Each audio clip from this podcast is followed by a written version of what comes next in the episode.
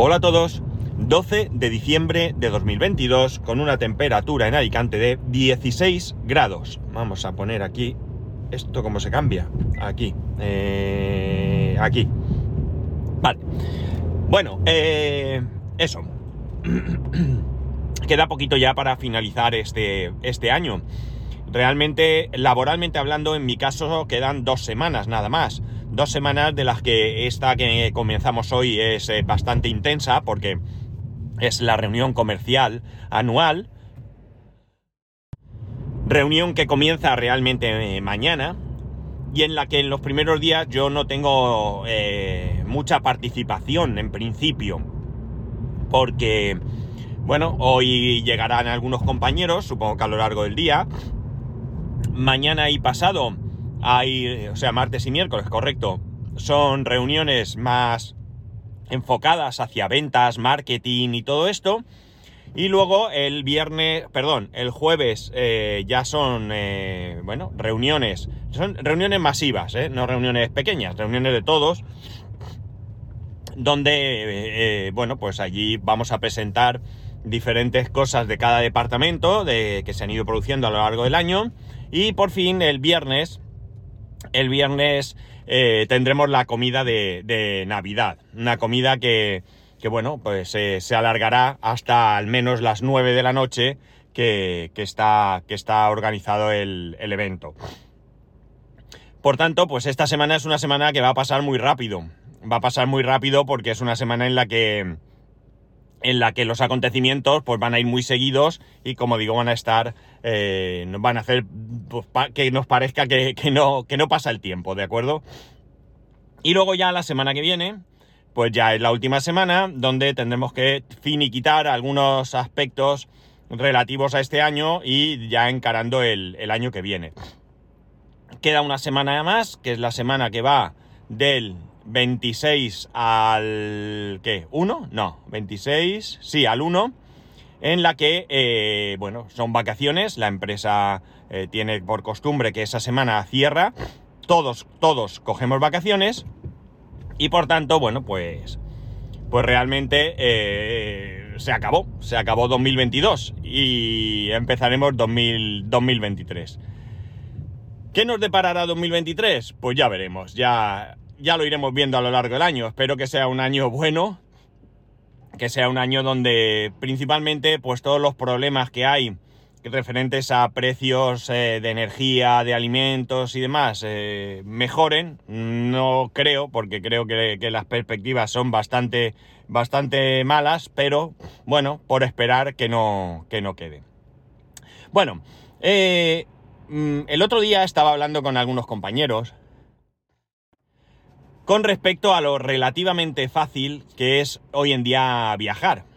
Hoy en día viajar es eh, tan sencillo como coger el coche y echar millas.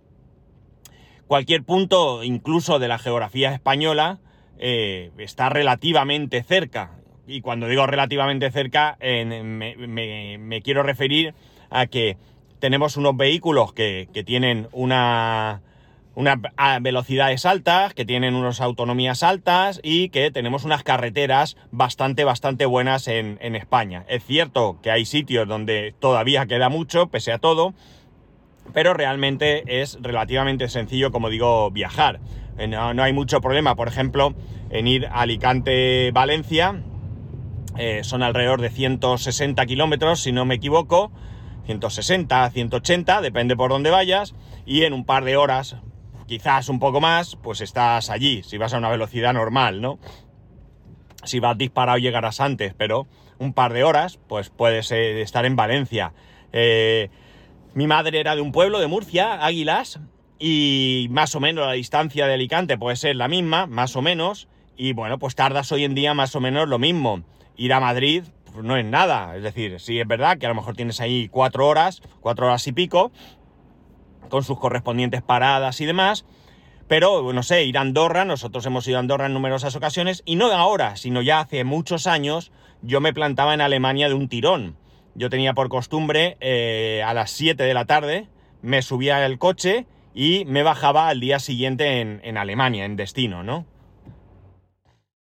En un par de ocasiones fui al, al oeste de Alemania, a ciudades como Bitburg o Trier, y en otra ocasión a, Leipzig, en, coche, hablo en coche, luego en avión también, pero en coche, em, en el caso de Leipzig sí que lo hice en dos, en dos etapas, porque, bueno, ya eran muchas horas y era mucho mejor eh, descansar y, y además teníamos que, de alguna manera, recoger a alguien. No, no recoger, sino que nos esperaba alguien en, en Trier y de allí nos íbamos a, a Leipzig.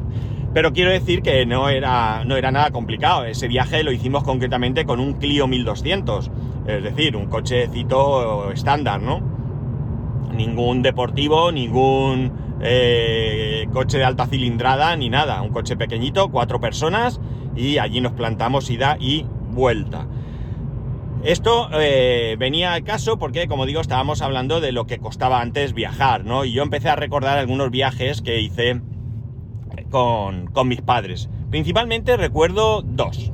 Bueno, mm, no, recuerdo alguno más, no es cierto. El viaje al pueblo de mi madre, a Águilas, era una odisea ya de por sí.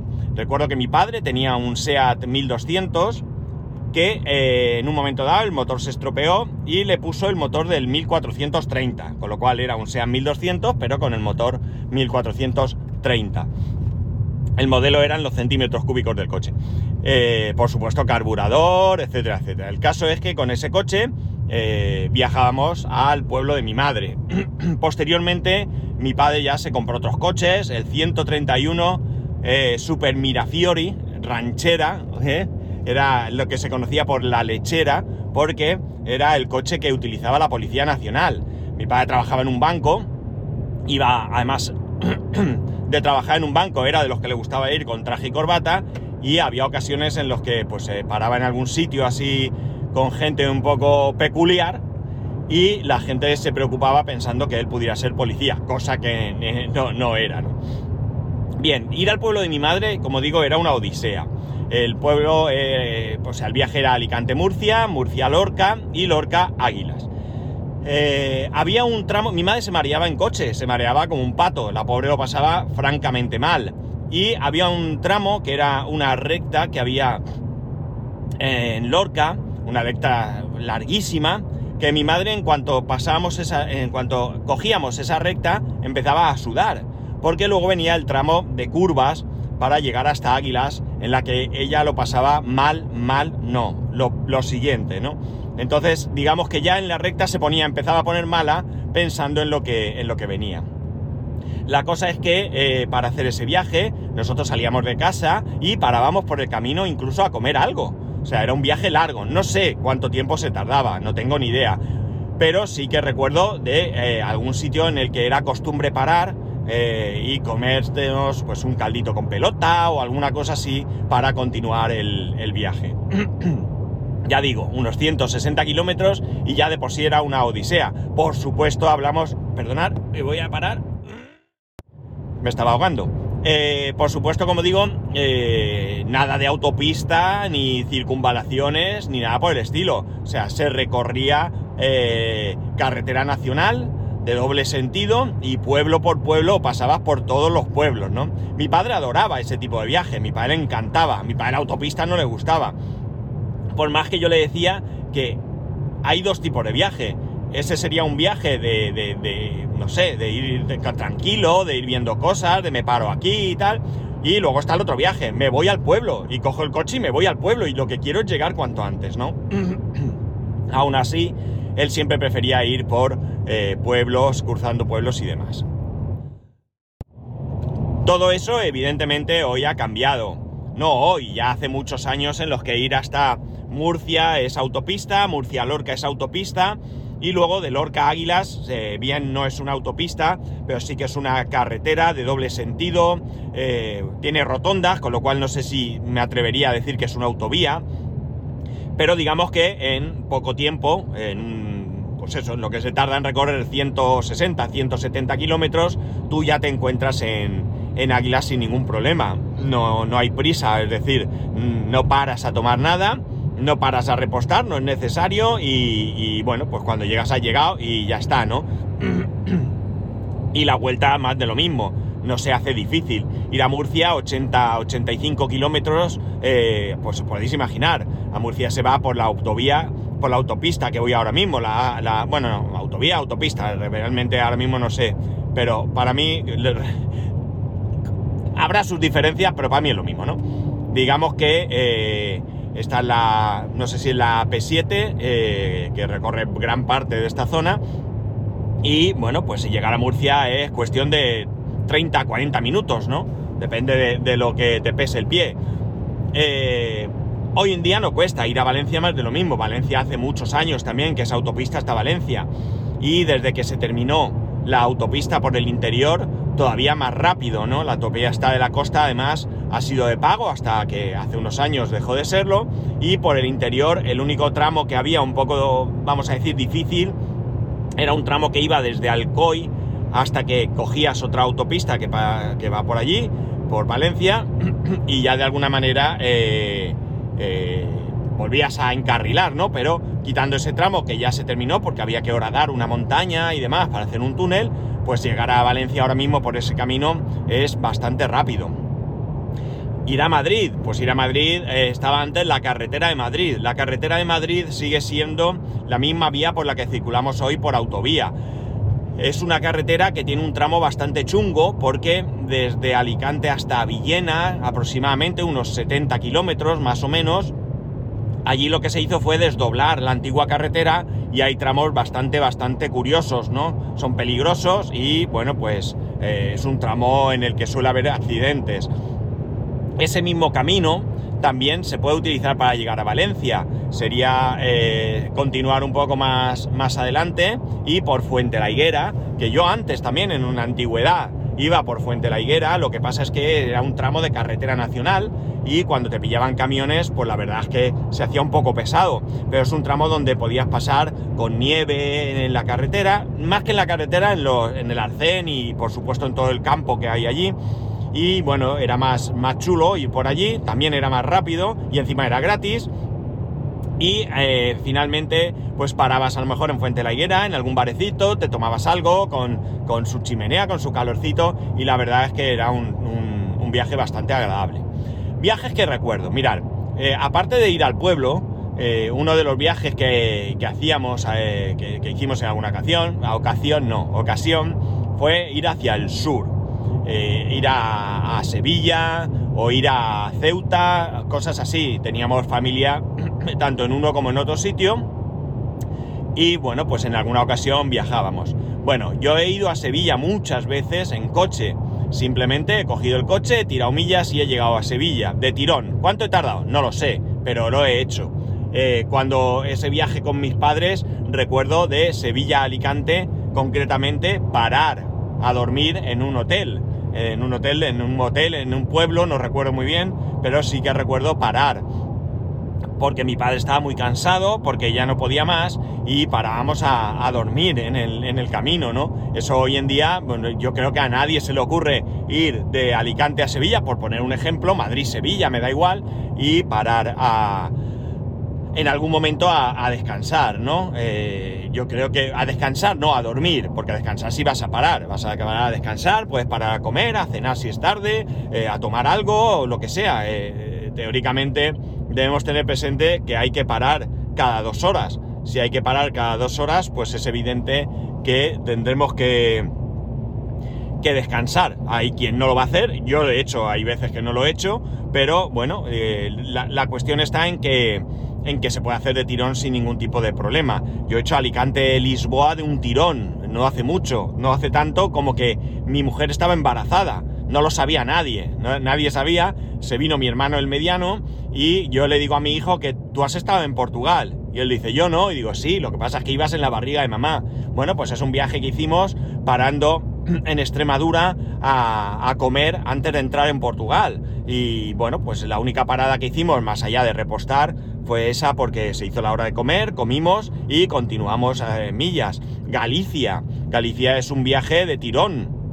Eh, País Vasco es un viaje que he hecho de tirón, ¿no? Es decir, que eh, hoy en día viajar en coche es bastante, bastante sencillo. Insisto, sé que hay sitios, hay poblaciones, hay regiones que pueden tener algunas carreteras en peor estado y por supuesto no dejan de existir los puntos negros. Puntos negros que no entiendo muy bien cómo año tras año tras año no paran de, producirse numerosos accidentes con víctimas mortales y no hay manera de que, eh, de que eh, eh, a quien corresponda se le ocurra solucionar esos problemas, ¿no? Me parece un poco... No, no lo puedo llegar a entender, honestamente. Pero bueno, está ahí. Por tanto, viajar, como digo, pues eh, no es eh, algo complicado. De hecho, mirar, cuando, cuando se planificó eh, nuestro viaje a, Euro Disney este año, por supuesto ese viaje era y fue en avión, pero hubo un momento en el que recordaréis que, que había problemas con los vuelos, huelgas y por tanto cancelaciones y cosas así. ¿Y qué ocurre? Pues que todo eso, eh, ¿qué hacía? Pues eh, que nos temiésemos que llegase el día de viajar y que no pudiésemos hacerlo. ¿Y qué hice? Que me propuso mi mujer, planifiqué el viaje en coche. Ya sé que es una barbaridad. Bueno, una barbaridad. Alicante, París. Sí, son muchos kilómetros. Pero bueno, yo lo planifiqué y lo planifiqué. Bueno, eso nos obligaba de alguna manera o a perder dos días del parque o a irnos un día antes y volver un día después. Una de esas dos opciones teníamos que haber eh, cogido. Pero en principio eh, era un viaje que, no tenía ninguna, ninguna dificultad el hacerlo, más allá de lo eh, pesado, largo, cansado que pueda ser el hacer un viaje Alicante-París, ¿no? Bien es cierto que a mí nunca me ha importado conducir en los viajes que hacíamos hasta Alemania, que bueno, pues mirar, realmente en coche, si no estoy equivocado, he hecho uno, dos, tres, creo que cuatro viajes. Cuatro viajes en coche. Sí. Cuatro no, mentira. Os estoy engañando. Tres. El cuarto fue en avión. sí, con mi mujer fue en avión. Eh, en esos viajes, quitando en el que en el último, bueno, no sé si fue el último, en uno de ellos, en el que hicimos en el Clio, ese viaje lo hicimos eh, conducía mi hermano. Mi hermano conducía, eh, fuimos en su coche, el Clio era suyo y bueno, pues conducía él y demás, ¿no? Pero los otros viajes los hice yo de enteritos. No recuerdo si en el viaje con mi hermano y demás eh, yo llegué a coger el coche en algún momento, no lo recuerdo. Sí me suena, pero no recuerdo. Pero en el viaje que hicimos, eh, los otros dos viajes, yo conducía sin ningún tipo de problema. A mí nunca me importa conducir, a mí me gusta. Y bien es cierto que ahora, con el paso de los años y la edad, pues empiezo a, notar el peso del kilometraje.